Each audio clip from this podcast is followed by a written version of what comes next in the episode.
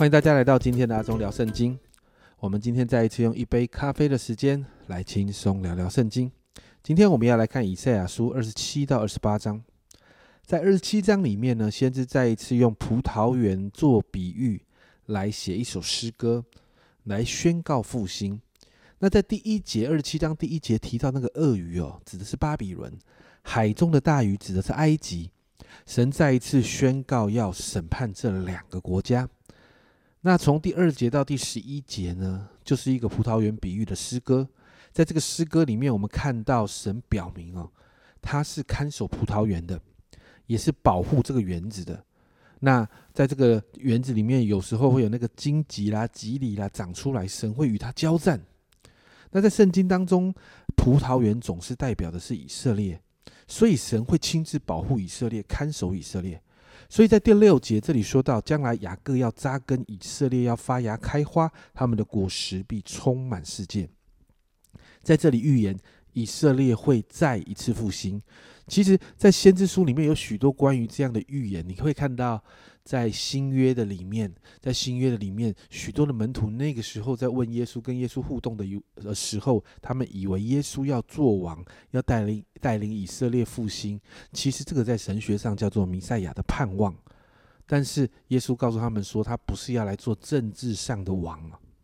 所以那个弥赛亚的盼望，大概就是从这个先知书许多的先知提到，好像以色列会再一次复兴，会有一个啊。王会有一个拯救者来带领他们哦。那我们回到今天这个经文的里面七到十节，神就提到他要击打以色列，还有仇敌的攻击。那你看到这个击打以色列的那个力道，还有击打以色列的方式，跟仇敌是不一样的。神管教，神管教的击打是不单单击打，而且还带着医治。但你看到仇敌却是进行毁灭。所以你看到神会介入百姓的那个当中啊，神在那个击打跟医治的里面，会把百姓最终带回神的面前。虽然十一、十二节好像经文看起来百姓还在罪的里面，还在那个愚昧无知的状况里面，但神依然保护他们。甚至十二、十三节，神要把他们再一次招聚回来，好像一个应许。十二节那里说：“当那日必大发脚声，在亚述地将要灭亡的。”并在埃及地被赶散的都要 都要来，他们就在耶路撒冷圣山上敬拜耶和华。啊，同样的信息，其实耶利米先知也提到，啊，以色列在被掳之后七十年，以色列要再一次回到这一片土地来。所以许多的先知都这样预言，这里也是这样说，百姓要再一次在耶路撒冷敬拜神。那从二十八章呢？二十八到三十二章，其实谈到的都是关乎神选民的事情。那这当中有提到关于啊选民会面对的五种灾祸，五个灾祸。那这五个灾祸都是用祸灾开头，但是我们的中文翻译不见得都有翻出来这个祸灾这个字哦。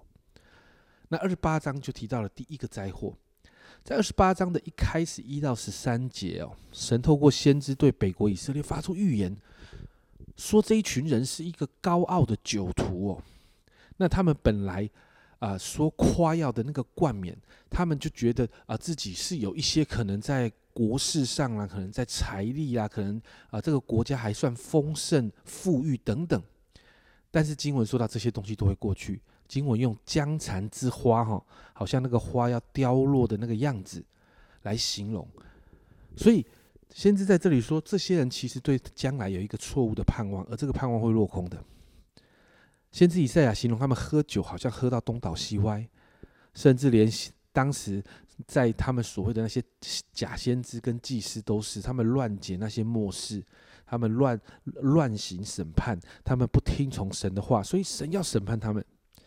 接着在十四到二十九节，十四节呃开始的时间应该是过了一段时间，呃，圣经学者觉得呢，应该在西西家王在位的时候，北国以色列。已经被亚述灭亡了，因此这一段的经文是在前面提过那个北国以色列被审判的这个基础上，神要提醒南国、南国犹大跟耶路撒冷。所以十四节这里提到要听神的话，接着提到他们不依靠神啊，他们没有听神的话，他们不依靠神，他们遇到难处的时候，他们宁可去跟外邦结盟。圣经说这个是死亡之约，但是神在这边仍然给他们机会，在十六、十七节这里说：“所以主耶和华如此说：看呐，我在西安放一块石头作为根基，是试验过的石头，是稳固根基、宝贵的防角石。信靠的人必不着急。我必以公平为准绳，以公义为线砣。冰雹必冲去谎言的闭锁，大水必漫过藏身之处。”先知也提醒，神仍然掌权，审判会到，提醒百姓不要再亵慢神，要百姓明白，要选择站在神这边，要跟神站在同一个同一同一条线上，要学习依靠神啊。最后，在二十三到二十九节这个地方，用耕种用耕种的事情来表达，种植不一样农作物的时候，会有不一样的种植的做法，所以。要有智慧的来面对所有的这些农作物的做法。那后面特别提到，这些智慧是从神来的。你看二十九节说到，这也是出于万军之耶和华，他的谋略奇妙，他的智慧广大。所以这在提醒百姓，在面对国家、地区、政治等等、外交等等这些问题，甚至是个人的问题的时候，最终的答案都在神那里。要依靠神才会看见解答，因为。神那边才有智啊，才有智慧，才有策略。在今天的进度里面，我们看到神透过先知谈到要依靠对的对象，就是神。如同撒加利亚书四章六节，那里说他对我说：“这是耶和华，只是所罗巴伯的万军之耶和华说，不是依靠势力，不是依靠才能，乃是依靠我的灵方人成事。”撒加利亚先知是比较后面后期的先知，他讲的，你有没有发现跟以赛亚先知讲的是一模一样的事？神才能让我们可以依靠，神是我们唯一的依靠。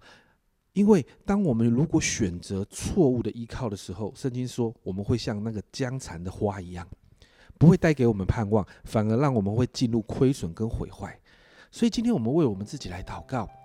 让我们每一天提醒自己，我们依靠的不是我们自己，我们依靠的也不是我们身边的人事物，甚至我们的人际关系，我们所有的资源，而是把所有要面对的挑战，不论大或小，一个一个带到神的面前。我们祷告神介入，祷告神给恩典，祷告神给策略，祷告神给智慧，让我们的心是对准神，而不是对准这世界的人事物。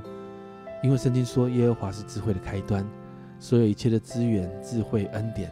都在神那里，好不好？我们一起来祷告。主啊，主啊，我们再一次向你祷告。主啊，主啊，我谢谢你。主啊，透过经文不断不断的提醒我们要依靠你。主啊，我们说，主啊，好像先知撒加利亚说的，主啊，帮助我们常常知道，不是依靠势力，不是依靠才能，乃是依靠耶和华的灵，方能成事。主啊，因此我向你祷告。主啊，让我们学习依靠你，让我们学习依靠圣灵，让我们学习跟着圣灵。主要让我们常常在面对一些事情的时候，主，我们就来祷告。我们透过祷告来交托，主，我们透过祷告来寻求。我们透过祷告，把我们自己交给你，把我们面对面对的难处交给你，因为我们知道所有的答案都在你那，所有的一切都在你那。主啊，你也可以给我们所有够用的恩典。谢谢主，这样祷告，奉耶稣基督的生命求，阿门。家人们，你选择依靠哪一个呢？在神那边有所有问题的答案，也有所有的资源跟恩典。那你要选择哪一边呢？你自己选一选吧。阿忠聊圣经，我们明天见。